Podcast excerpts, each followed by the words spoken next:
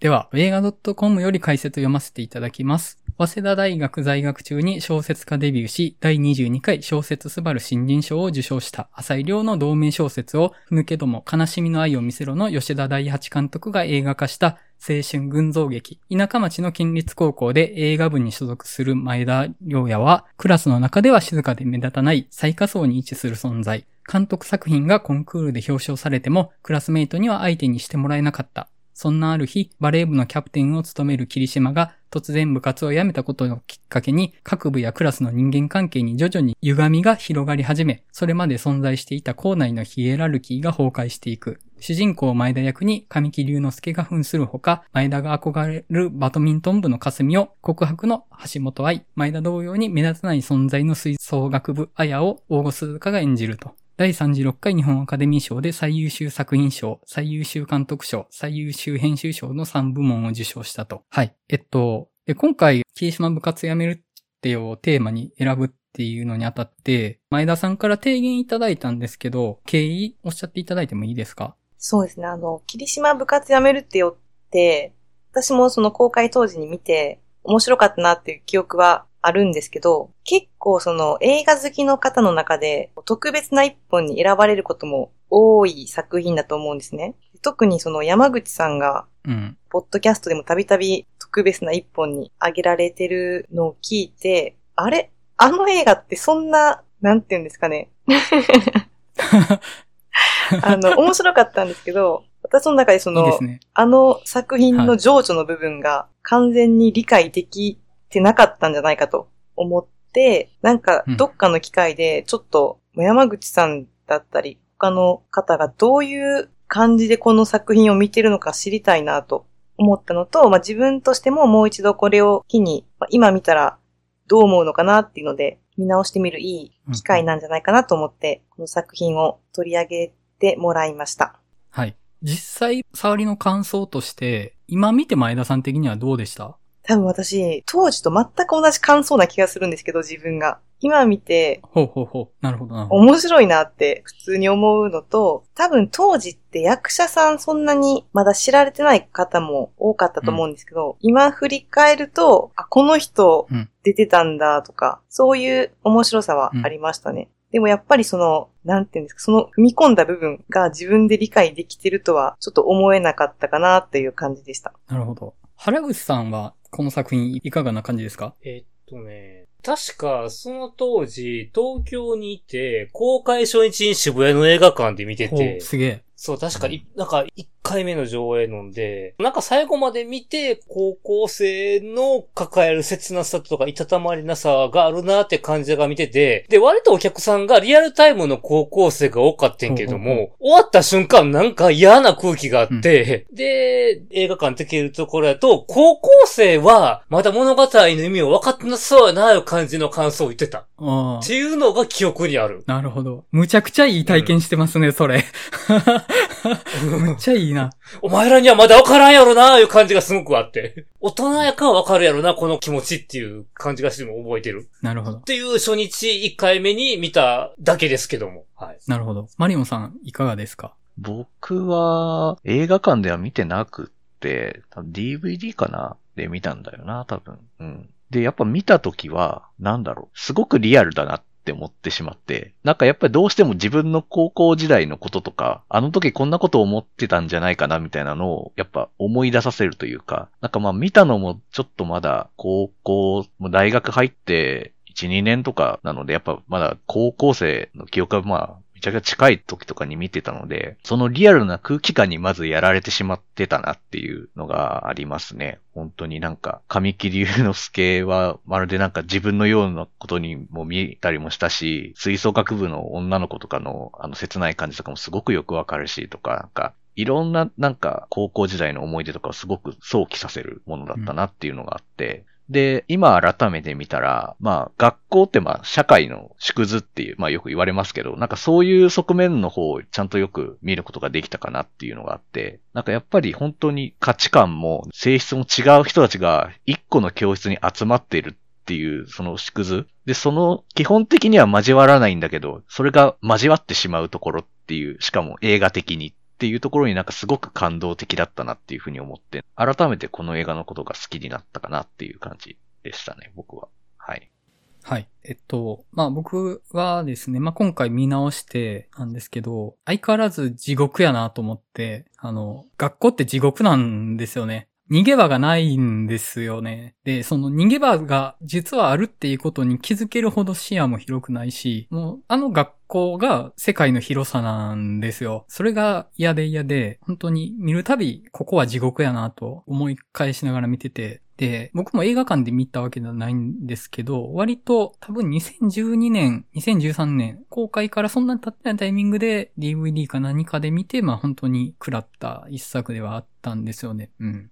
で、まあ、今回見直してみたら、むしろ今見たからこそ気づく部分とかはあるかなと思ったりして、うん。まあ、そのあたりは流れの中で話できたらいいかなとは思います。はい。じゃあ、具体的な話に入っていこうと思うんですけれども、ちょっとネタバレ、一応古い作品ではありますけど、もし気にされる方がいたら、ぜひ聞いてからこれ以降のお話聞いていただけたらなと思います。初めて見てどう感じるかっていうのを結構大切な映画かなと思ったりするので、まあ人の話に影響を受けずに、なんか見て自分なりのキーシマ感とか持ってもらえたら僕としては嬉しいかなとは思ったりはします。はい。じゃあ具体的な話入っていこうと思うんですけれども、僕がこの作品見て一番初めに刺さったのって体育のシーンなんですよ。あの、うん。サッカーやるところサッカーのシーンですか？はい。です、はい。なんですけどね。あの、ドラフトをやるんですよね、メンバーの。うん。ではい、クラスの中で運動できるやつが、なぜかいつの間にかイニチアシブを握ってて、そいつら二人がじゃんけんして、順番に運動能力が高いやつから低いやつに向けて順番に選んでいくんですよね、メンバーを。まずあそこが地獄なんですよ。地獄ですね。あそこ地獄ですね。僕、あの、あそこが初めに刺さったとこなんですけど、これこそだなと思って、僕は体力はあるんですよ。人より。ただ、運動センスはないので、球技とかはめちゃくちゃ苦手なんですよね。なので、サッカーとかバレーとか団体でやる球技は体育でやるときが本当に地獄で、しかもあのドラフト制がなぜか採用されてたりするんですよ。あれ？大問題でしょ？なんであんなこと採用されてるの？いや、い なんで？普通にもう、あれ、何かの差別でしょあれ。ね。いや、ほんとなんか、僕も運動苦手で、特にあの、団体でやる球技大っ嫌いだったので、もうほんと気持ちがよくわかるし、ほんとサッカーとか何やっていいかわかんないんですよね、本当に。もうあんな感じで、あの、ボール蹴り損なってなんか空振るみたいなのも 何回もやったことあるし、もう自分を見てるようで本当に嫌でしたね、あそこはね。で、何が嫌って、運動嫌いやったら参加しなくていいってできないんですよね、体育だから。逃げ場がないんですよ。でなんでそんなことするのって。普通にその、なんかやりたいやつだけでやってよって 思うんですけど、なぜかあの制度が採用されてるんですよね。でもまあ、この作品全体の温度感って、あのシーンに割と詰まってるなと思ってて、お前らだけでやっといてやっていうのに、なんでこっちが付き合わなあかんのっていうのを、でも、そこから逃げられないんですよね。世界の広さがそこしかないから、あのサッカーのドラフトに巻き込まれるしかないんですよ。まあ、あの、端的に嫌なシーンで、だからこそなんか色々思い出して、本当に。あと、まあ、映画部の作品が賞の候補に上がって、壇上で挨拶するシーン、誰も興味ないのに、大々的に発表されて、全員から嘲笑われるっていう、地獄かよと。辛いですね。なんかその、物差しが一個しかない世界に放り込まれて、なんでその茶番に付き合わなあかんのっていう。うん全部、それなんですよ。その物差しで俺生きてないのになんでそれ付き合わなあかんのっていうのがずっと続くんですよね、この話。そうですね。なんか、運動神経があるかないかとか、いけてるかいけてないかの物差しってめちゃくちゃなんか辛いんですよね、この中でいう。本当に。いけてる奴らがなんかいけてない奴らをこそっと笑うとか、本当嫌で、かといってなんかいけてないって言われてる人たちはなんかそれに歯向かえるわけもなく、っていうあたりがなんかすごく僕は どっちかというとやっぱいけてない側のグループにいたので、なんかすごくあの辺の空気感、嫌な空気感はすごく刺さるというか嫌だなというふうに思いながら見てましたね。結構まあその自分がどの立ち位置かなってまあ探しちゃったりはするんですけど、あの、あえて高校時代の僕の立ち位置を言うんだったら、あのパーカーのやつなんですよ。マジか。あのね、イケてるやつにちょっとだけくっついていって、ちょっとそっち側のふりしてた要素あったと思うんですよね、僕。ああ。なるほど。あえて言うならですよ、その、自分そのものがあの中にいるわけじゃないんですけど、あえて言うなら近いなと思って、で、あの、あのパーカーのやつって、イケてる帰宅部グループの中で一番イケてないんですよね。うん。で、一人だけ言うことが絡まってるんですよ。本質的に相手されてない感じが出てるんですよね。あの感じ、今の自分やったらまあ、そうしなくてもいけるかなって気はせんでもないんですけど、なんかあの頃、そうしてたわと思って、ちょっと。全部じゃないにしろ。そういうとこ思い出したりとかして、うん。なるほど。なんかね、はい。うんなんか、えっ、と、私と山口くんは同じ高校出身なので結構わかるかなっていうとこがあって、はい。今やった内容で、あの、相対するポジションやねんけど、共通するとこがあって、あの、いわゆる誰もやりたがらない役を押し付けられる問題。うん。えっと、うちらの時は、体育委員と委員長は誰もやりたがらないっていう。うん、うん。委員長と体育委員はなんか大きい役目、なんか体育祭とか、卒業式とか飲んで。俺、委員長と体育会、だから2年生と3年生両方どっちかやってて、非常に嫌な思いをした。わ、分かってもらえる山口くんそこらへん。うん、まあ、あの、高校時代って、えその、あれ偉い役やりたがらないですからね。うん。で、前、真面目やからやれよ、みたいな。そう。体育祭の時ね、体育祭の時の体育委員、本当はやりたくなかったよ。あの、ダッシュが。覚えてるあれ。ね。あれがな。うん。卒業証と取りに行く系の問題とかな。代表が。その押し付け問題をなんか今ちょっと聞きながら思い出してしまった。うん。なんか、それで言うと、私あの、まあ、映画見ながらも思ったんですけど、自分はい。ってあの中にいないんですよね、私。なんか高校生とかの時、うんなんかそんな気がしてました。はい。そう高校生とかの時に、多分そのヒエラルキーに組み込まれてない存在というか、うんなんて言うんですかね。なんか、うーん、ちょっと自分でもよくわからないんですけど、あの、いけてないのにアホなタイプだったんで、それってあの映画の中にいないじゃないですか。特に女子で。いないですね。女子ってこう、いけてるグループかおとなしい女子しかいないじゃないですか、あの映画の中に。いけてないのにアホなタイプだったんですよね。で、そのタイプって一番先生に可愛がられないんですけど、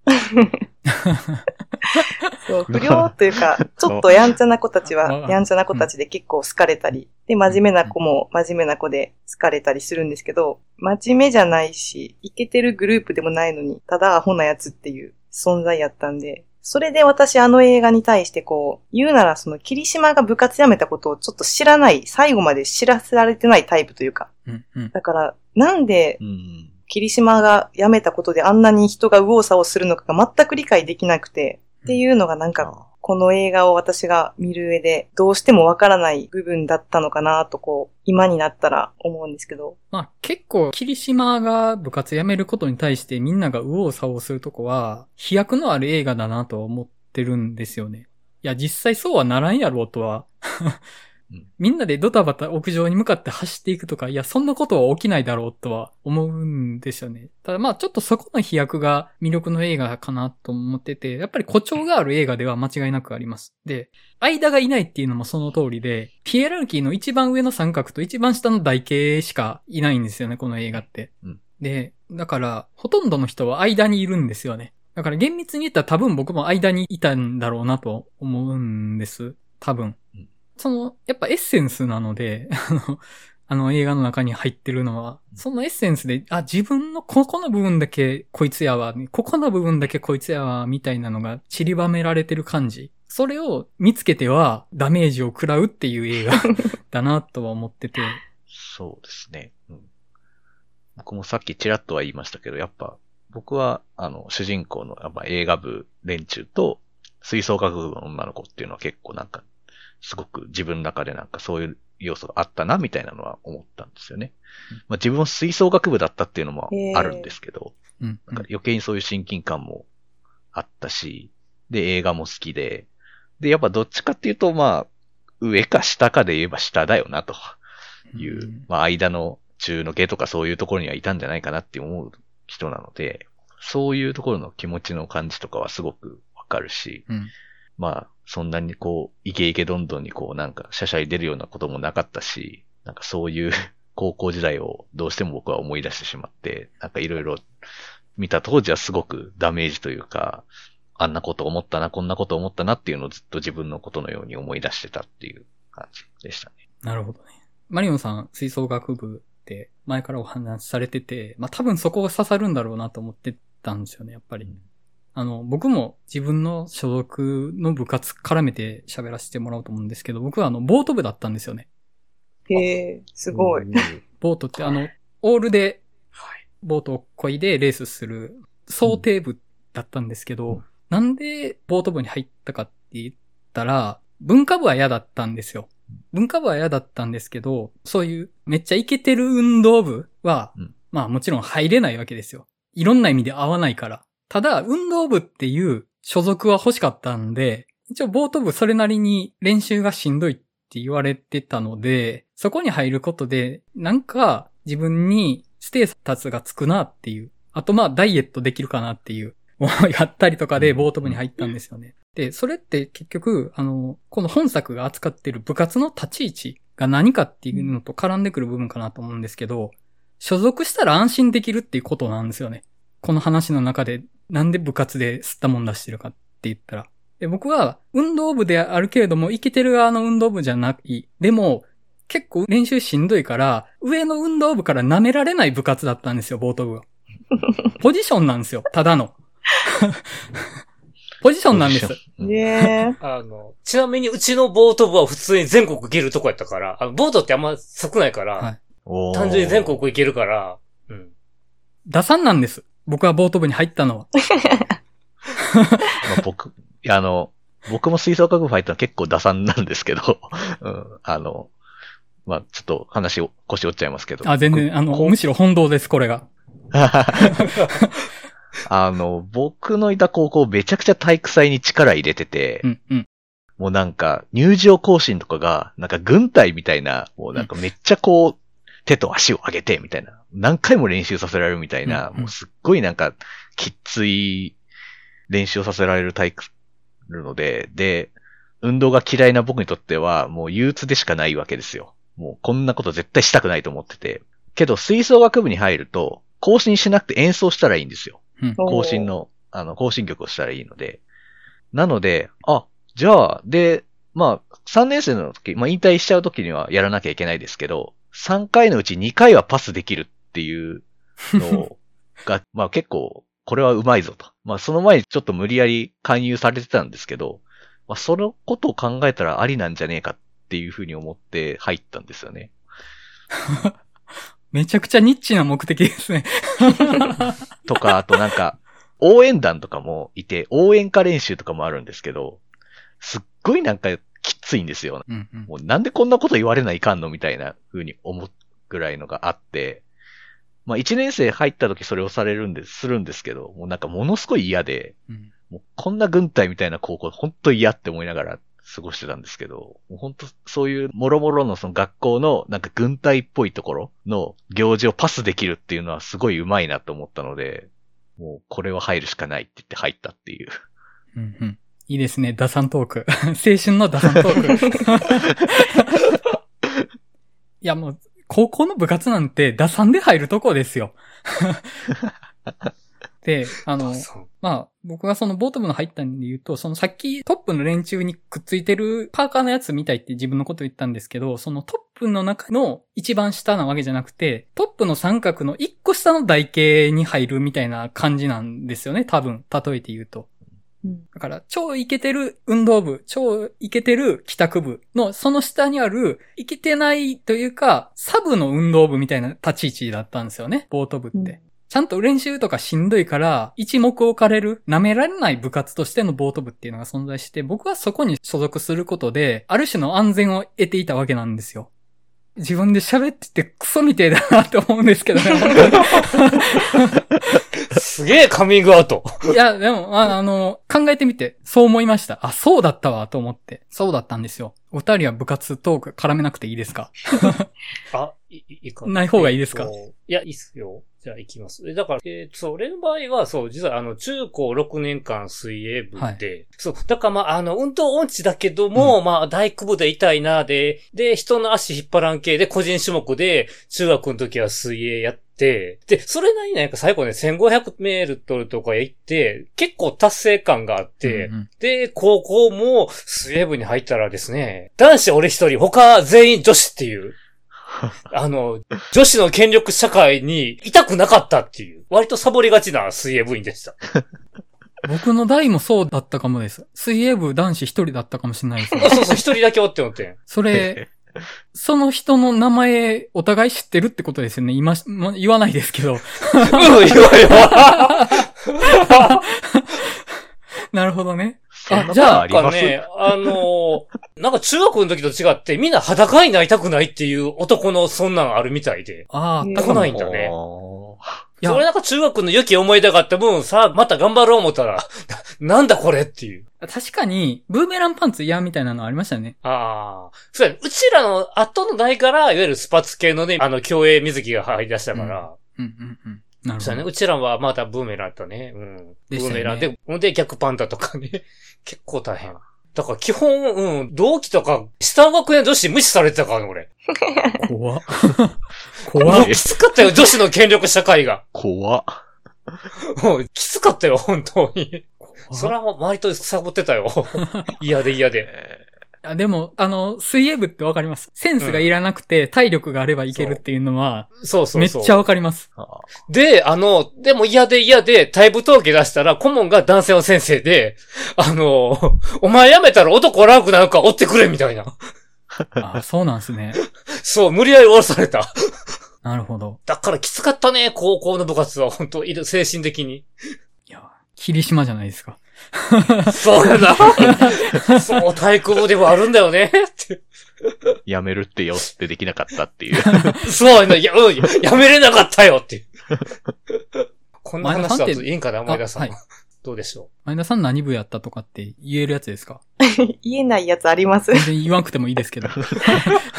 私なんか、中高、絶対部活入らなきゃいけない学校だったんで、ああ、うんなるほど。中学は私も水泳部だったんですよ。おほうほうほう。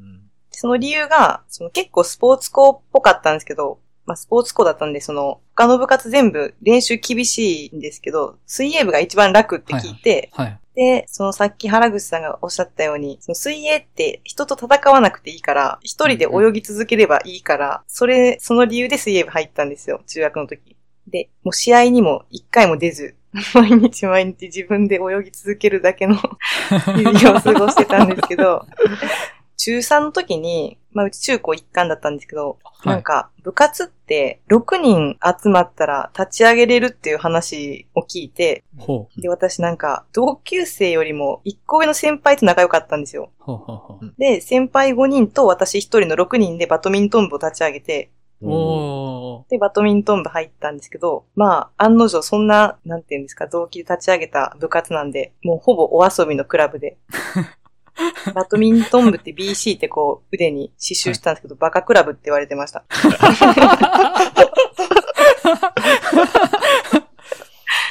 そんな感じでした。いやでも、一番めっちゃ楽しそう。いや、楽しかったです。もう、いちご狩りとか行ってましたもん、遠征行って。なんか、ちょっと、大学のサークルみたいなノリ近いですね。なんかね。いいな。うん。そう。あの、目標が、その部活の、バドミントンで、はいなんて言うんですか、あの、玉シシャトル？ャトル。シャトルを、こう、手で拾わずに、ラケットでこう、すくって拾うやつあるじゃないですか。はいはい。ありあれを、やれるようになるのが目標っていう 感じでしたね。ゆるいすごい、ささやかな目標ですね。ささやかな。あれさえできれば、なんかできるような感じに見えるんちゃうかっていう、できるようにはなったんですか？できるようにならなかったです。あれ意外と難しいんですよ。ええ、結局それで、中高一貫で最後までバドミントンやったんですか？そうですね。だからもう試合とかも出ないんで、他の部活の試合を応援に行ってましたね、基本。だから、応援来てくれって言われたら行ってましたね。応援部。ー、応援部ですね。本当なんかあの、アルプススタンドの端の方に行きそうな話が。ええそんな話なんですか？あ、そう、うん、かな？ある、うんね。ある種、そんな雰囲気が。この4人の中で一番映画にしたら面白そうな部活っすよね。いや、そうそうそう。うん、ゆるふわ系の話が。うん確かにリンダリンダリンダみたいな映画そうにできるそうそうそうそう。あめっちゃいいなって思った。そんないい。なんでもない日常いいよねって感じの映画になりそうで。いいなーって思った、今。っていうか、あれですよ、軽音とかですよ。まあ、リンダリンダリンダだからっていうのもありますけど。うん。そうですね。めっちゃ両エピソードじゃないですか。まあまあ、そんな感じで、まあ何がしかの思惑を持って部活入ってたわけですよね。うんうん。まあ、その、ちょっと無理やり霧島の話戻しちゃいますけど、所属してたら安心できるから、まあ、入ってるわけじゃないですか。で、大抵の高校生の部活なんて、それなんですよ。やりたいことが、だから選んでるわけじゃないんですよね。そこが本作の芯ですよ、芯。根っこですよ、やっぱり。あ、だから、えっ、と、映画部の、あの、部屋にこもってるコーラかな雑誌、秘宝ばっか読んでる、こもってるコーラかな？うん。だから、その、所属してるということと、それが好きであるということは別であるんですよね。ただ、防御のために所属してるんですよね。まあ、うんでも僕たちもその、ある程度打算的に部活入ったとかいう話ありましたけど、けどなんだかんだそういう打算込みで入ったけれど、すごくなんだかんだ頑張っうん。たなとは思えるんですよね。うん。で、なんかそういうのって今回霧島でも出てたと思うんですよね。うん。うん。別になんかこれで将来食ってこうって思ってる人とかはあんまいない。もちろんそういう人もいるかもしれないけど、あんまいないけど、ただ何かそこひたすら頑張ってるっていうことが何かとてもそれは尊いことなんじゃないかっていうところにちょっと繋がってくるんじゃないかなっていう。最後、映画部のことを野球部の幽霊部員の会話するところってそういう、その辺の対比がすごく出てるところだと思うんですけど、うん。何にも頑張れないっていうところも確かに高校時代あったけれども、で、それも魅力ではあるんだけど、ただ、頑張ってる人を見るととても自分がこう、自分に対して引け目がどんどん出てきちゃうし、でも逆に映画部の子は、あの、幽霊部員と野球部の、まあ、イケてる組の一人ですから、なんかすごく、彼のことをすごく羨望な回し的なとこで見てたりっていう、なんかあの辺のこの、なんか価値観の違いのこう、交差するところみたいなのがすごく僕は改めて見てすごく良かったなって思ったんですよね。うん。うん。確かに東でそうですね。朝広。うんうん東出正宏の役は、確かにあれはもう刺さりましたね。まさしく、頑張らなかった自分っていうものを、なんて言うんでしょう。うん、なんか、そうですね。本当に、負い目を感じてる部分がすごくあるんだなって自分の中で、今更気づかされるというか、何か頑張ればよかったなと思って、本当に。だから映画部が本当に羨ましいなって思いました。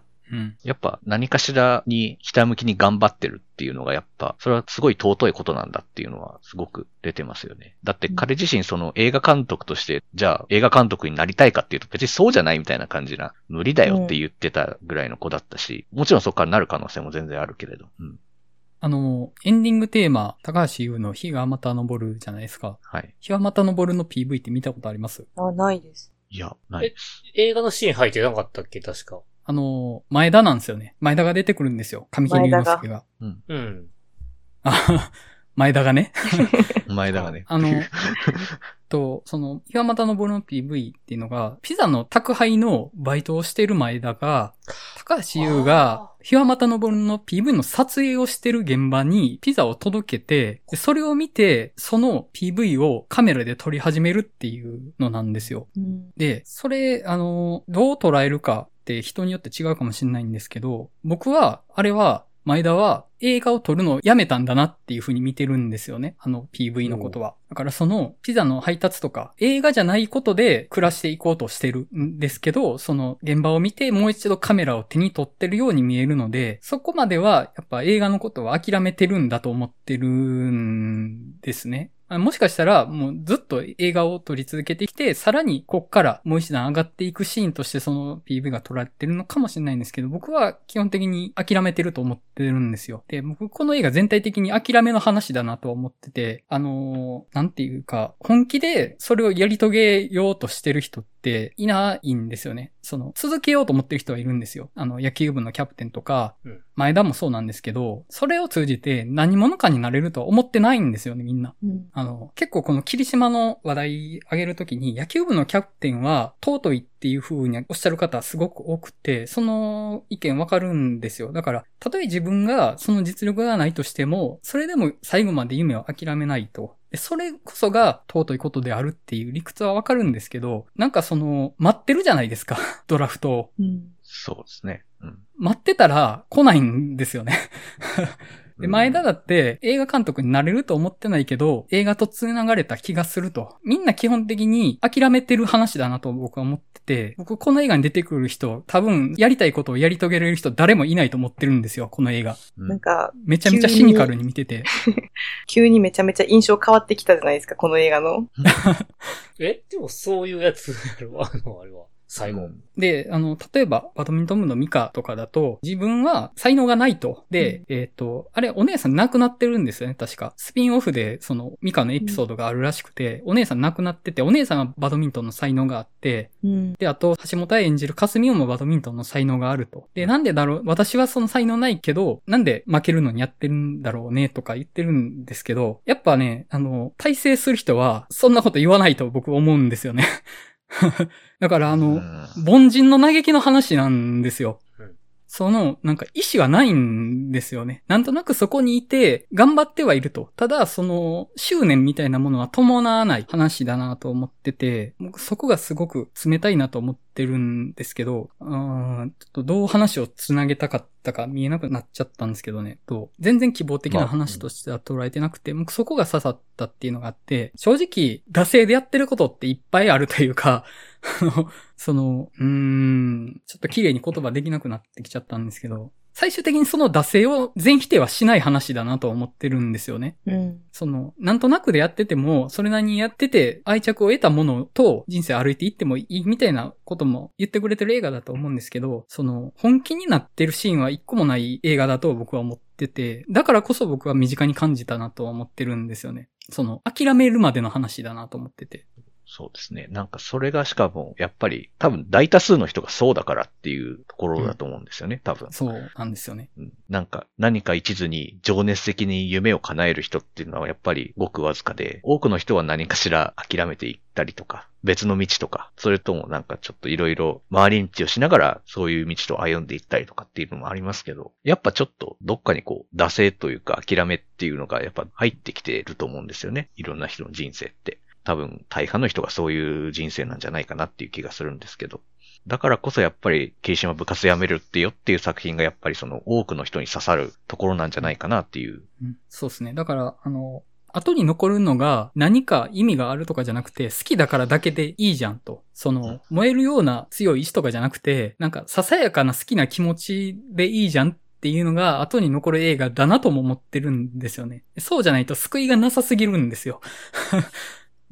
だから前田がゾンビ映画撮ってるのも、冴島さんが吹奏楽頑張ってるのも、キャプテンが夜の公園で素振りしてるのも、あんまり何かにならないかもしんないけど、今頑張ってるよねっていう。で、その、世界一それがのことが好きじゃなくても、自分なりの大きさの好きっていう気持ちと一緒に生きていくのは別にいいことなんじゃないかなとも思って、なんか定感の下げにある救いみたいな話だなとも思ってて、あの、前、アナザーラウンドの時にも話しましたけど、自意識が薄れて楽になったみたいな話してたじゃないですか。はい。はい。ちょっとあれとも繋がる部分はあるかなと思ってるんですけど、もう追いすがるようなものじゃなくて、なんとなく手元に残ったものが自分にとってすごい大切みたいなものってあると思うんですよね。うん。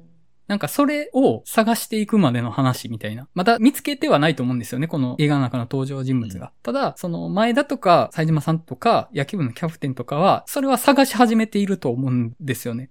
うんうん。今やってることが何かに繋がると思ってるけど、心の裏側に多分何もならないかなっても思ってると。でも、その、そういう試行錯誤みたいなのを繰り返していくことで、だんだん何か残っていくものはあると思うんですよね。ほんまに好きなもの。うんなんかその意志とか意欲とか自意識が伴わずに、なんとなくずっと天の中に残って好きなものが残っていっって、でそれは多分諦めの果てじゃないと見つからないものだったりすると思うんですけど、それって結構素敵なものなんじゃないかなっていう、諦めていく準備をしていく話かなって思ったりはしてるんです。うん。まあ、そういう大したことない人間なりに何かこの映画にはそういう感じるとこあるなとは見るたび思いますね。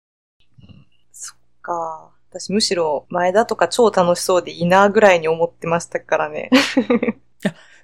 そうなんです。あの、楽しいのがいいんですよ。楽しければそれでいいんですよ、きっと。ただその、楽しいだけでいいじゃんって言い切るのって結構な諦めてないって言い切れないかなって思うんですよね。なんか多分その前田の友達の一緒に映画部の、ちょっと名前忘れちゃったんですけど、大またって言ってくる子いるじゃないですか。はい。うん。私感覚的にあの子が一番近いかなと思ってて、なんかわかるな。なんかわかるな。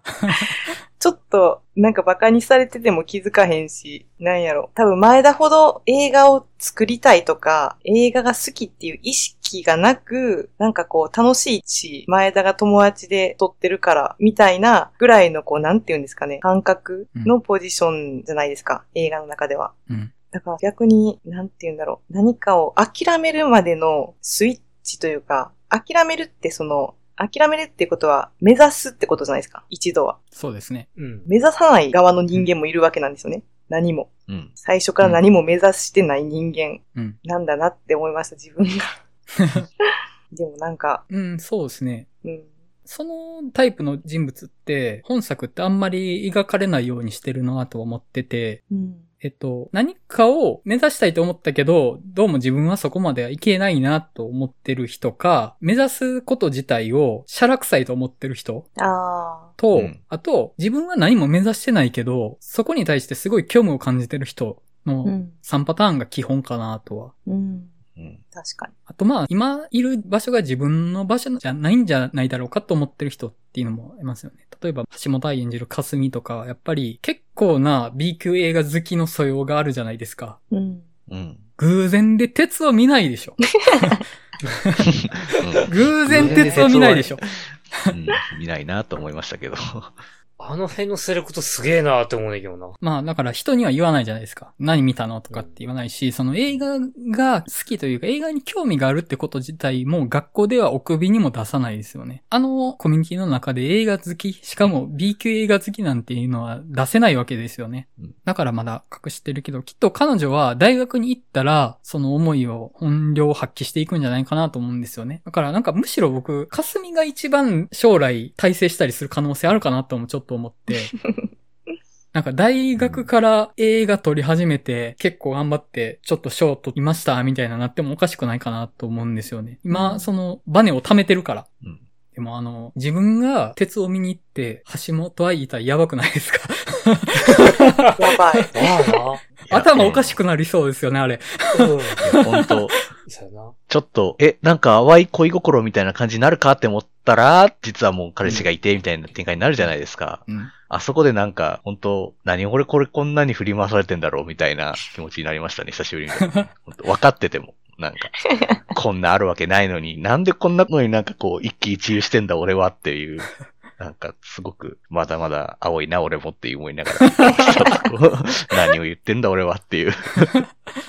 失恋で言うと、僕科学島の裏で、冴島さんがキスを見ちゃうシーンが一番この映画胃が痛くなるシーンなんですよね。まあ、それはわかります。うん。で、明らかにあそこにいるのおかしいじゃないですか。まあ、おかしいじゃないですか。でも、うんああいうことはする。あの、うんそう、するね。偶然いたふりする。あれは。それとなくね。うん。うん。知っててややるやつあるしね。うんで、まあ、最悪のシーンを見ちゃうわけですけど、まあ、ちゃんと向こうも当てつけでやってるっていうのもね、うん。自分は学内ヒエラルキートップグループの女子っていう自覚がある人間からの強烈なマウンティングですよね。貴様ごときがと。うん。同じ土俵にも上がってこようなどとおこがましいと言わんばかりのね、うんあの、叩き潰してくるわけですよね。絶望。うんいや、あれね。でもそれにしても、東出のあのサイコパス演技、あんな時から発揮されてたんかって思いましたよね。いやもう、感情を持たないマシーン、東出正宏、爆誕ですよ。霧島部活やめるってよその、だから、やりたいことが見つからない虚無の人間に彼をキャスティングしたって、もう天才かよと。もうそっからずっと彼はもう虚無を演じ続けるわけじゃないですか、ずっと。ずっと虚無を演じるわけですよね。あ、てか東出くん、これが映画デビューなんや。そうですよ。そうよ、改めてプロフィール見たら、すげえな。これにキャスティングした人、偉い。う。うんん。そう、だから元はメンズノンノの専属モデルオーディションでモデルデビューと。うん、うん。モデルさんですね。うん。あ、それしかもそれこそ公認の時に。うん。うん。結構じゃあ、もういくつの時だったんですかね？結構幼いな二十と思歳ぐらいやったんですけど。ったような気が。あ、二十歳は過ぎてたのかな？うん。えっ、と、88年生まれあの2って月ことは？あ、22とか。うん。うん。まあ、ギリギリ高校生演じれるかなって感じはありましたね。いや、今見返してもほんとスター揃いですよね、キャスト陣。うん。そうですね、豪華ですね。てか、あの、松岡真優が出たんや、全然雰囲気ちゃうって思ってね、たまにこう、写真見ると。いや、もう最高ですよね、あの演技。うん。もうなんか僕、ねああいう人に不意に傷つけられたこと絶対あるわって思ってます。高校時代に。ああいう人の何気ない一言で傷ついたこと絶対あるわって思ってますもん。もう、本当あの人、徹底してなんか人を霊障するような立場にいる人みたいな立ち位置というか、もう本当嫌というか、うん。そうそんな役演じてたんや、っていうね。いやね、この映画の、は？っていうシーンって僕芸術やと思ってるんですけど、うん。あの、自分が絶対言われたことあるわって。はで、見返しても神木隆之介、橋本愛、前野智也うん、山本美月、松岡真優、大河、東出正宏、うんやばいですよね。うんやばいですねね。すごい。山本美月可愛かったですね、めっちゃ。山本美月とギャル、もう学校トップのクイーンビー感、最強ですよね、あれ。最強。今まで見たクイーンビーで一番強いなって。だからね、あの、バトルロワイヤルの一作目以来のすごい高校生キャストみたいな感じがあるよな。ああ、あ。豪華さで言うと。うん確かに。じゃあどうでもいい話しちゃうんですけど、鉄を見に行ったら橋本愛と会っちゃうわけじゃないですか。はい。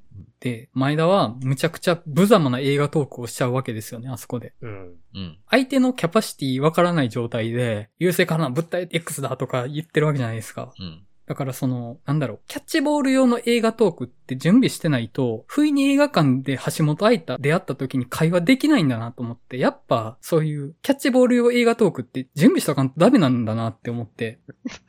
いや、むずいですよね。だってその、なんて言うんですか。鉄を見に来てるわけやし、この辺わかるかなとか思うわけじゃないですか。で、なんかその、知らない前提で聞く方が失礼かなって思うわけじゃないですか、こっちは。うん。うんそれがでも、なんやろ、マウンティングに思われても嫌やし、うん。あの、映画トークほんと難しいと思うんですよね。あんまり親しくない人との最初の触り方が。。うん。そうですね。僕はあの、あと、あの、はい。さっきのあの、高校部活トークに続いて、高校の近くの映画館にいると誰に出くわすかわからん問題があるへん。山口くん。いや、僕高校時代映画館行ったことないんでわかんないですね。え？え、俺結構スモトリオンよく行ってたよ。いや、僕スモトリオンそもそも行ったことなかったんで。あ、そうなの？あの、社会人になって、フライトプランをスモトリオンで見るまでスモトリオン行ったことなかったんで。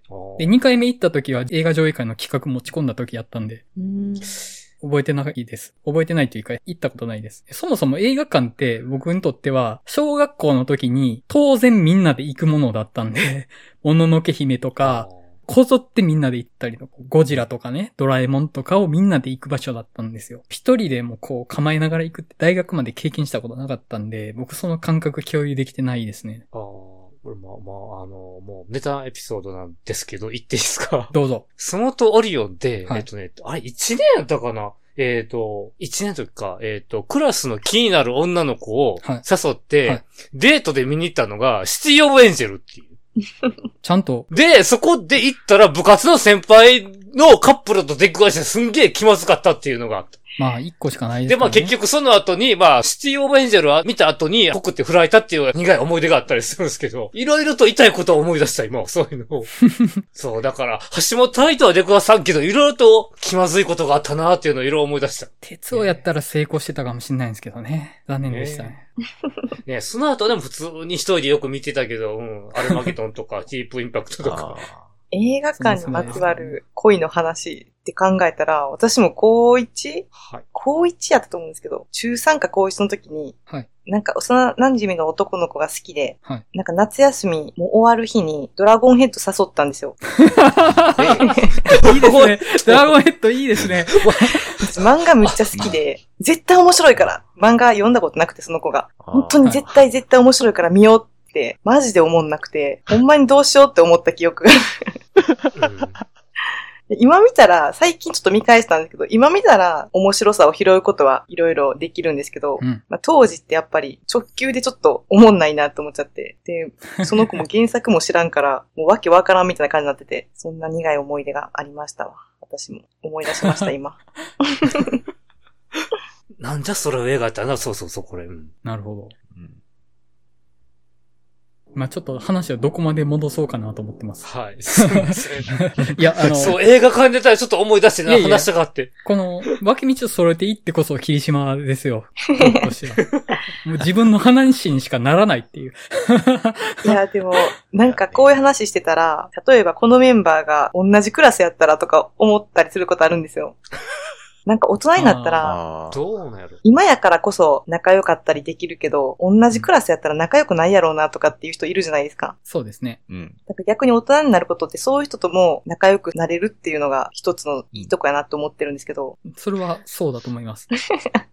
多分、おってもなかなかお互いが映画好きって気づき合えないんじゃない？よっぽまあ、ど。ね隠してるか気づいてないかですからね、やっぱり。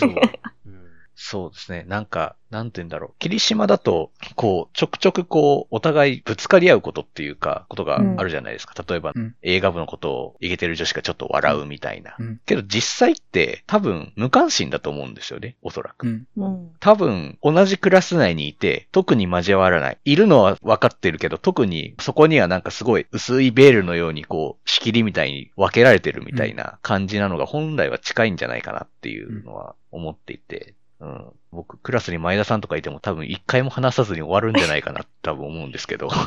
いや、私意外と絡みに行くタイプだと思うんですよ。あで、うざがられてるだろうなと。多分山口さんとかには、あいつうるせえなって思われてると思います。あ、そんなことないですよ。多分僕、やった今日前田さん絡んでくれた、みたいな感じになってたと思いますよ。わかる、わかる。そうですそんなね。キャラですか？いや、でもその絡んだ時はちょっと生きった返しとかするんですよね。ちょっと前だ、みたいな。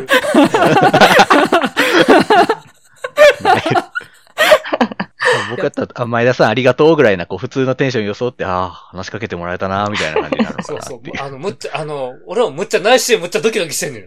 平成遅いながら。うん。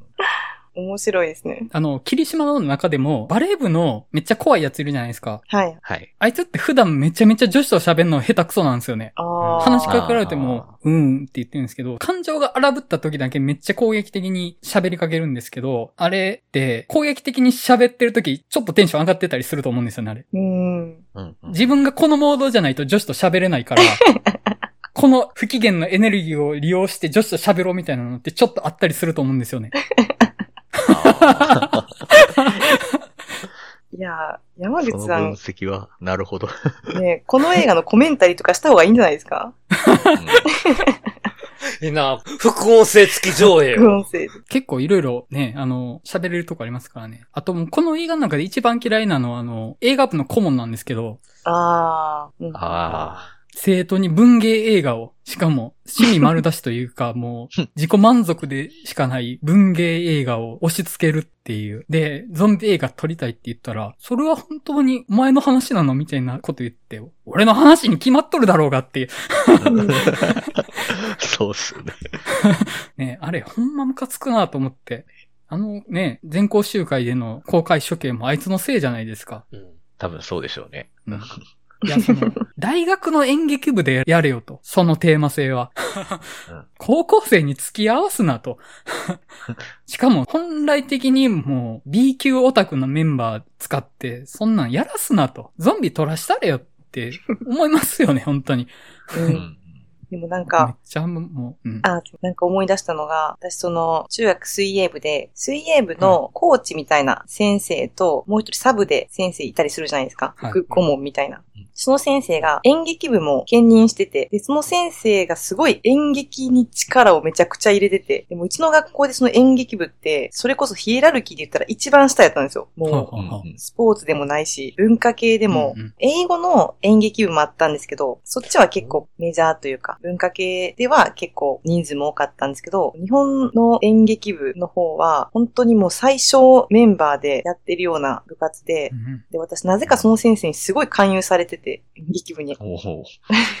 でも、なんかその本当は当時ちょっと入ってみたかったというか、やってみたかったんですよね。一回見に行ったりして。うんうん。でも入る勇気なくて、なんか、それこそ、この部活に入ったらもう、周りからどんな仕打ちを受けるか分かったもんじゃないなぐらいの うんうん感じだったんで、なんかそれ、ちょっと後悔してますね、今。なんか周りのこととか、今やったらね、ね、本当にう。ん。別に何言われてもええやんってうんうん。思えるんですけどね。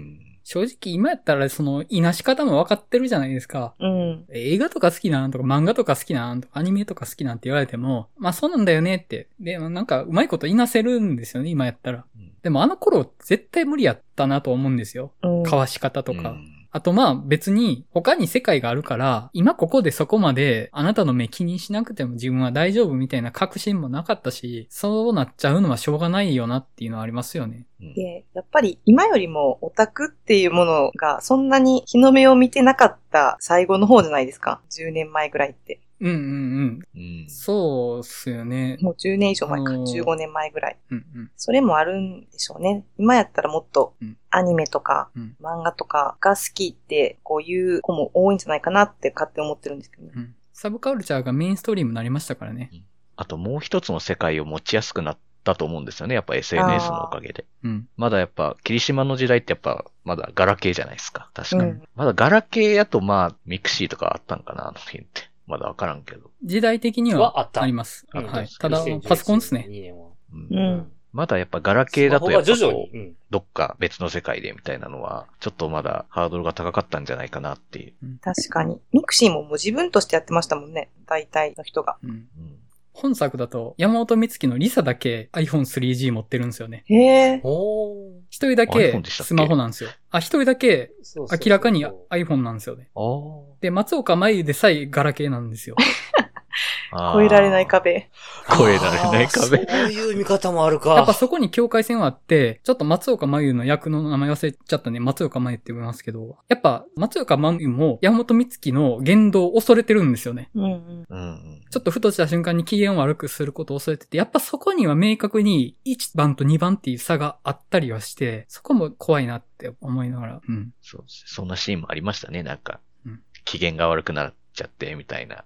すごいごめんごめんみたいなこと言うシーンありましたもんね。結構普段仲良くしてるけど、余裕がなくなった時に、根っこにあった階級みたいなのがあらわになるのが結構あるんですよね、本作って。うん。バレー部の中でも、タイガとあの怖いやつ、普段仲良くしてるんですけど、霧島が辞めるってなってギスギスしだしてから、どうも上下関係が生まれてきたりとかっていうのが暴かれちゃったりとかね、なんかそういう安定が崩れていっちゃう中で、そういうのが暴かれちゃうみたいなのが描かれてたりとか、本当閉じてるコミュニティだからこその怖さみたいなのは本当によく描かれてるなとはあと、ちょっと僕、霧島を最近見て思ってることでこの話はしたいなと思ってたんですけど、さっきオタクが一般化したっていう話してたじゃないですか。はい。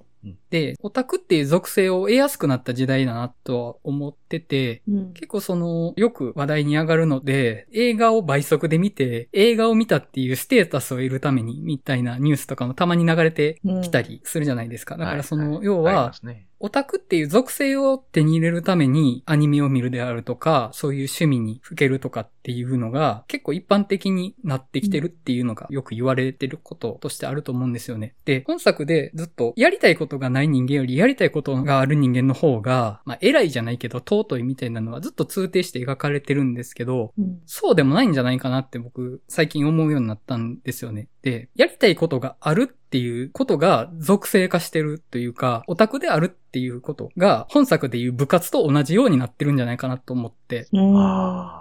そこに所属することで安心できる殻みたいなものなんですよね。ゆりかごって言ってもいいかもしれないです。うんうんだから、やりたいことがある人間って、やりたいことがない人間よりいいよねっていうものが共有されすぎたことで、やりたいことがないっていうことを言うのが怖いみたいな世の中になってるんじゃないかなってちょっと思ってるんですよ。で、それって多分 SNS めっちゃ関係あると思ってて、うんうん。あ今までだったら周囲にある人、あるいはマス、テレビとか雑誌とかのマスと自分っていう関係性だったのが、1対1が無数みたいなのになって、より自分っていうものが何かっていうのが問われるようになってると思うんですよ。うんうん。じゃあ、好きなものがあるっていう属性を手に入れるために、結果的に好きっていう箱の中に入るみたいなことをしてるってめっちゃあると思うんですよね。本質的にこの映画の中で描かれてる安住するための場としての部活と同じ意味合いのものとしてのオタクであるとか好きなものってなってるんじゃないかなと思って、まあ自分が映画好きだから自戒を込めて言うんですけど、映画を好きであるっていうことと、カッコ付きの映画ファンであるっていうことって微妙に違うんですよね。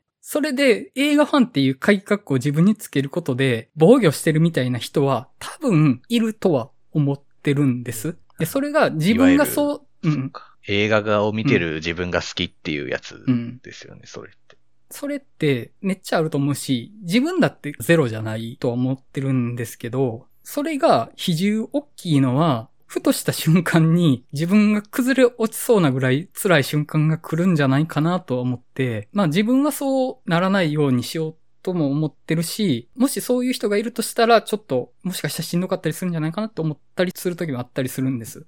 うん。なんで、その、今見てむしろそれがよりこの映画の中に見出したというか、あ、その好きなものがあるっていうことのゆりかごみたいなのとしてのメタファーとしての部活みたいな。でも、部活に所属しているっていうだけでは、それのことが好きってことにはならないんですよね。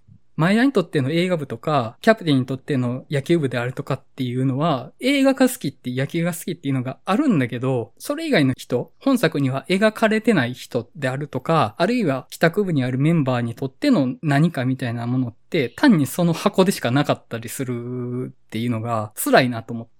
なんか、うん。そこがね、むしろ、ただ好きなことがあるっていうものの、は本当に自分の内側にあるものなのか、それとも単に自分を防御するための外側の箱なのかって、よくよく考えると結構怖いなと思って、次回込めてね、思ったりはしたんですよね、最近。なんかその SNS が出てきたことによって、そうじゃなかったものがそうなっていくことも正直あるじゃないですか。例えばうん私もうん学生の時なんて自分が漫画好きとか映画好きっていうことを本当に別に話す人がいなくても全然良かったし、うん。そういう人を探そうっていう発想もなかったし、うんなんか別に一人楽しんでて十分だったんですけど、やっぱりこう SNS でいろんな人と繋がることもできて、その楽しさももちろんあって、それで得られるような情報とか知識もあるんですけど、なんか昔みたいな純粋さがどれだけ保ててるかなって思う時は正直ありますね、自分でも。だから昔の自分が羨ましく思うこともあったり、なんかその知識とかもない状態で自分で見て当たり外れを引く楽しさってあるじゃないですか。うん。もう今ってもうそれが大体ちょっと調べたら星何点とか出てくるし、なんかこう人の意見もすぐ流れてくるから、なかなかこの純粋に自分の中で消化するっていうこと自体が結構意識しないと難しくなってきてるかなとは思いますね。ああ、それは僕もありますね、やっぱ。映画の感想とかちゃんとツイートとかする人なんて、やっぱりどうしても自分が書く前は人の感想あんま読みたくないんですよね、やっぱり。なんか、そういうのとかもあるし、やっぱ、でも、知らず知らずのうちにやっぱそういう影響ってやっぱ受け。てるかなとはやっぱ思うんですよね。どうしても。この人のこういう見方がなるほどなって思って自分もそういう見方してみようとかって思ったりもするかもしれんし。うん、それはすごくよくわかりますね。あと、楽しみ方がミームに染まりやすくなったとも思うんですよ。うん。うん。この用語を使うことでこの映画を楽しんでることになるみたいな。あこの用語を使えば、君も今日からこの映画のファンの一員だみたいなのが保証されてるミームみたいなのって存在してると思うんですよ。あ。うん。ありますね。それを使うから自分は大丈夫みたいなのってあると思うんですよ。そうですね。あと、そういうのとからはもう絶対距離を置きたいと思ってるので、うんまあよくツイッターで実質何々とか、なんかこう、過剰書きでこう強いことを並べ立てるような感想とか見ますけど、まあ別に否定はしませんけど、僕はそこにはいかないかなっていうのは、やっぱり意識はしますよね。そこは。そこはもう距離感ですよね。もう自分がうん。絶対に影響を受けないはずがないし、そういうものも正直今のサブカルチャーの楽しみ方の一つだと思うんですよね。ミームを共有して、それ自体が何かコンテンツになっていくって絶対今あるじゃないですか。ありますね。それを否定することはできないんですけど、なんだろう、確一化しすぎちゃうかなとも思うし、なんなら本質をずらしていくことの方が大事だったりするじゃないですか。作品から。うんうんなんか僕的には得意ではないかなと思ってはいますね、その感じは。うん。あとなんかやっぱり、一番難しいのが、絶賛されてる映画とか作品うん。に対して、全然面白くないんだけどって思う気持ちって、うん結構共有できなくて、なんかうん。SNS ではほぼ共有できないと私は思ってるんですよね。うん。やっぱりネガティブなこと発信すると、その意図もちゃんと届かないっていうのもあると思いますし、逆に言うとそういうのってなんか直接会って話す醍醐味かなとも思ってるんですよ。うん。うん。なんかその映画に対するこう、議論というか賛否の部分って、そこはなんか結局 SNS が発達しても、そこの部分、え、どこがおもろかったの？とか、例えば今日の話とかも、今日本当に私、この回超楽しいなって思ってるんですけど、自分の この作品への解像度めっちゃ上がったやんって思ってるんですけど、そう。やっぱりこう、なんかそういう、この作品の良さわからないんですけど、みたいな話とかって、結構ちゃんと人と、人対人で会って話したり、直接話さないと楽しめない部分だよなっていうのは感じますね、最近。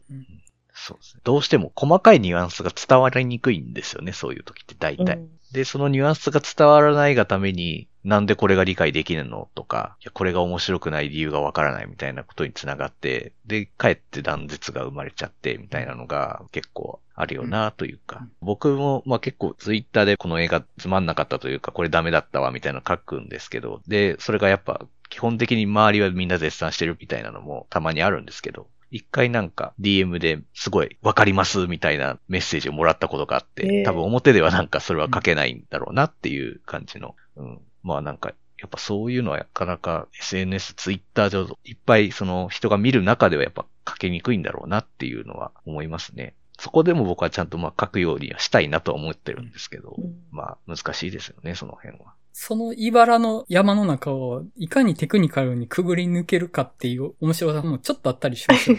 僕はわあの。前、グレイテストショーマンの感想をツイッターで書いたときに、正直ちょっと面白かったけど、すごい良くない映画なんじゃないかなと思って、うんこれをどうやって表現しようかなっていうので、結構こねくり回したツイートをしたときに、割と100リツイートぐらいされたことがあって、このこねくりが届いたなっていう、ちょっと面白みがあったんですよね。うん。グレイテストショーマンって、割と絶賛されがちな映画かなと思ってて、わかるんです。あの、純粋に面白い映画として理解できるんですけど、これは言ってることはいいのかみたいなのをどう処理するかっていうのを思った時に、別にそのグレイテストショーマンを嫌いな人にこの感じは伝えたいと思うし、好きな人にもちょっとこの映画の歪さみたいなのを飲み込んでほしいっていうのもあったんで、ちょっとそのひねった言い方にしたんですよ。で、直球でこの映画ダメだって言ったら、好きな人は飲み込まないんですよね。うん。で、それを飲み込んでもらうためにはどうしたらいいかみたいなのを、ひねってひねってして、っていうのがあって、あれはちょっと自分的に面白かったですね。えいや、わかりますね。その辺もな。やっぱ、いかにダメだったっていうのにも、すごくこう、気を、気を使うわけじゃないけど、うん。どう書いていけばちゃんと伝わるかなみたいなのはやっぱうんうん考えるし、うんあとやっぱダメだっただけでもないよねっていうところはちゃんと、そこはちゃんと言っていく必要があるよなっていうところはちゃんと言わなきゃいけないし、うん。なんかやっぱそういうところはすごく僕も感想を書くときってすごく気をつけてるところですね。なんかちょっとそれちゃうんですけど、グレイテストショーマンとララランドって同時期ぐらいにやったじゃないですか。上映されたじゃないですか。はい。で、はい。結構私、実は私両方見てないんですけど、あの、周りでどっち派かに大体分かれてるんですよね。グレイテストショーマンの方が良かったっていう人と、いや、ララランドの方が良かったっていう人、分かれるんですよ。うん私、その分かれる人の傾向とかをすごいこう、分析したいなってずっと思いながら、あ 面白そうなことしてますね。まだ分析に至ってないんですけど、ちょっと私自身が見ないと分析できないんであれなんですけど、なんか、こう、うんうん。見てない人からしたら、ちょっと両方同じような感じちゃうんって思っちゃうんですけど、結構派閥分かれてるから、面白いなと思ってますね。ちなみに僕はどっちもそんな好きじゃないんですよ。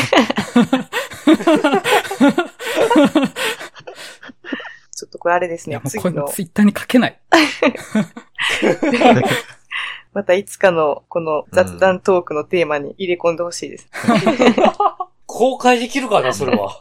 で、まあ、ちなみに僕は言わずもがなですけど、ララランドの派ですかね。はいですよね。チャゼルですからね。うん言わずもがなだと思うんですけど、はいララランド派ですかね。選ぶとしたら。うん花口さんは？うーんちょっとだけグレーテスト表満よりかな。えうん。なるほど。ー、面白い。君はどっち派ですね、前田さんは。楽しみです。ちょっとあの、霧島の話に戻すんですけど、えっと、僕、この作品は、そういう人生の虚無とか、好きなものと付き合うっていうのはどういうことであるとか、その人間関係の複雑さとか、いろんなものが偶話的に入ってる、すごい完成度の高い作品だなと思ってて、ほぼ完璧だとさえ思ってるんですね、僕この作品に関しては。うんで、一人の人間が部活辞めるってことに対して、そういう騒ぎ方はせんやろみたいなのも正直あったりはするんですけど、そこはもう映画のならではの飛躍かなとは思ってて、もうそれはそれでありかなと、むしろ。だからこそこの作品が映画として成立してると思ったりするとこなんですけど、一個だけちょっとやりすぎだなと思ってるとこがあって、うん、霧島らしき人が出てくるじゃないですか。ああ、うんはい。うん。屋上に。屋上におるやつかなって思ったけど。そうそうそうそうそう。あれが霧島っていうのは描かれないんですよね。うん。エンドクレジットでも屋上の男子みたいな感じでしか書かれてないんですよ。うん。で、あそこの展開って変なんですよね。うんパーカーのやつが屋上にいる男子が飛び降りるのを見たんですよ。で、大騒ぎというかみんなで走っていくんですけど、屋上にいたって言うんですよね、あそこ。ちょっとその論理立てがおかしいっていうのもあるのと、後で飛び降りたことに対して誰も何も言わないので、まあ幻か何かかなっていうのがあるのと、もう一つ映画部のグループが屋上に撮影をしに階段登っていくときに、歩いて階段を降りていく男子がいるんですよね。うんうん。で、彼が何かっていうのも語られないんですけど、屋上にいたのは霧島らしき人しかいなかったので、あれも霧島なのかなっていう風なのが想像されるんですけど、まあまずここがちょっとその飛躍してるというか、非現実的な描写になってるわけですよね。じゃあ実際屋上にいた男子生徒は何だったのっていうのが語られないし、二人いたことになっちゃってる。一人は飛び降りて一人は階段を降りていったってなってるとかっていうのが不自然だったりはするわけですよ。で、あれはまあもうズバリメタファーなのかなとは思ってて、霧島っていうものを崇拝してたメンバー、うん。ですよね。その帰宅部のメンバーとかは。うん霧島を崇拝してたメンバーは、霧島が部活辞めるっていうことは、屋上から飛び降りるようなことであると。っていう風に見たと。一方で、映画部のメンバーは、自分がよく知らない男子生徒が、ただ階段を降りただけっていう風に描いていると。そんな大騒ぎするようなことではないと。ただ降りただけであるとっていう。その違いっていうののメタファーかなとは思っ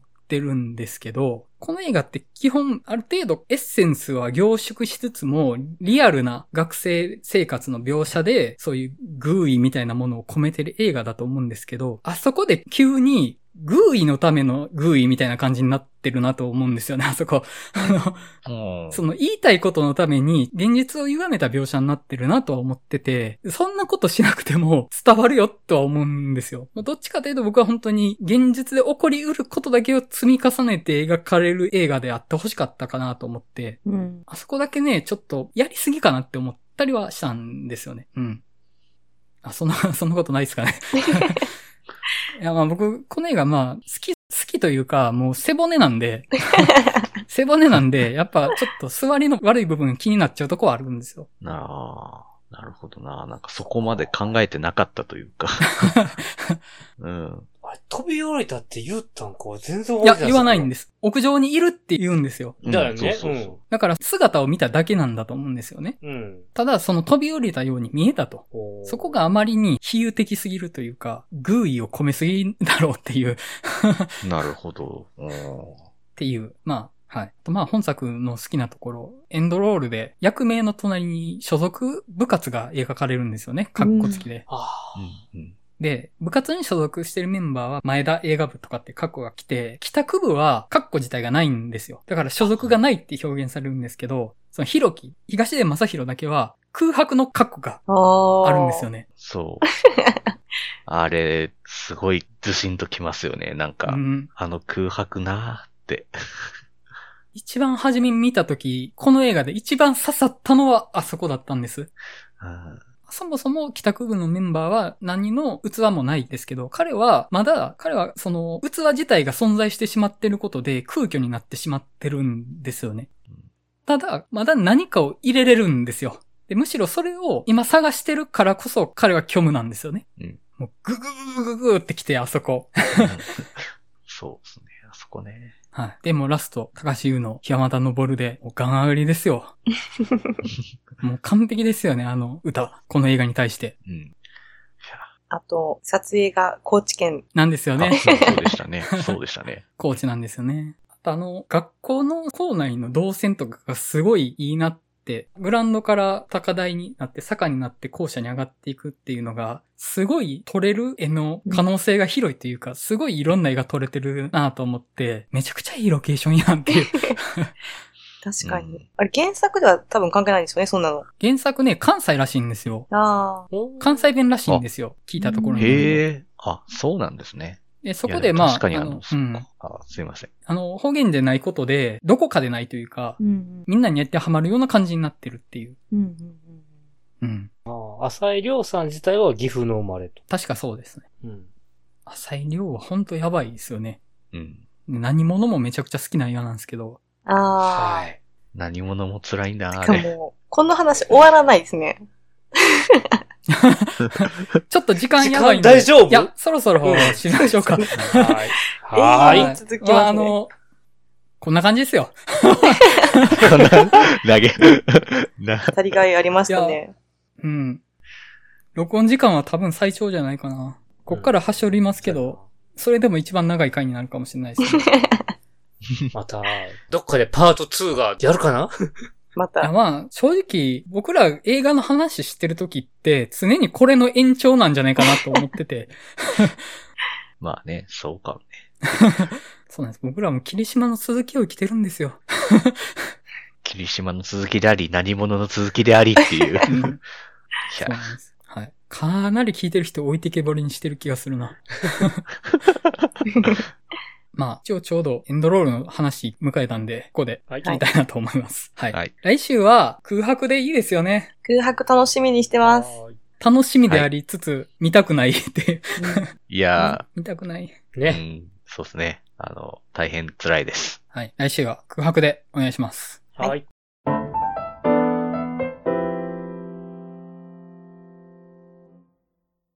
はい。では、お知らせになります。これまでも月1ペースで開催しておりました、大阪の南森町にある日替わりイベント型カフェバー週刊曲がりにて、10月も映画の話したすぎるバーを開催させていただきます。日にちが10月16日土曜日ですね。オープン時間とクローズ時間と、あと、アルコール提供と、ちょっとまだどうなるか未定です。おそらく10月入ったタイミングぐらいで正式な案内させていただくかと思いますので、週刊曲がりの SNS、あるいはこのポッドキャスト内でのお知らせ、あるいは映画の話したすぎるバーのブログ等で最新のお知らせはご確認いただけたらなと思います。はい。それでは映画の話したすぎるラジオ第27回霧島部活やめるってよの回を終わりたいと思います。それではまたお会いしましょう。さよなら。さよなら。さよなら。さよなら。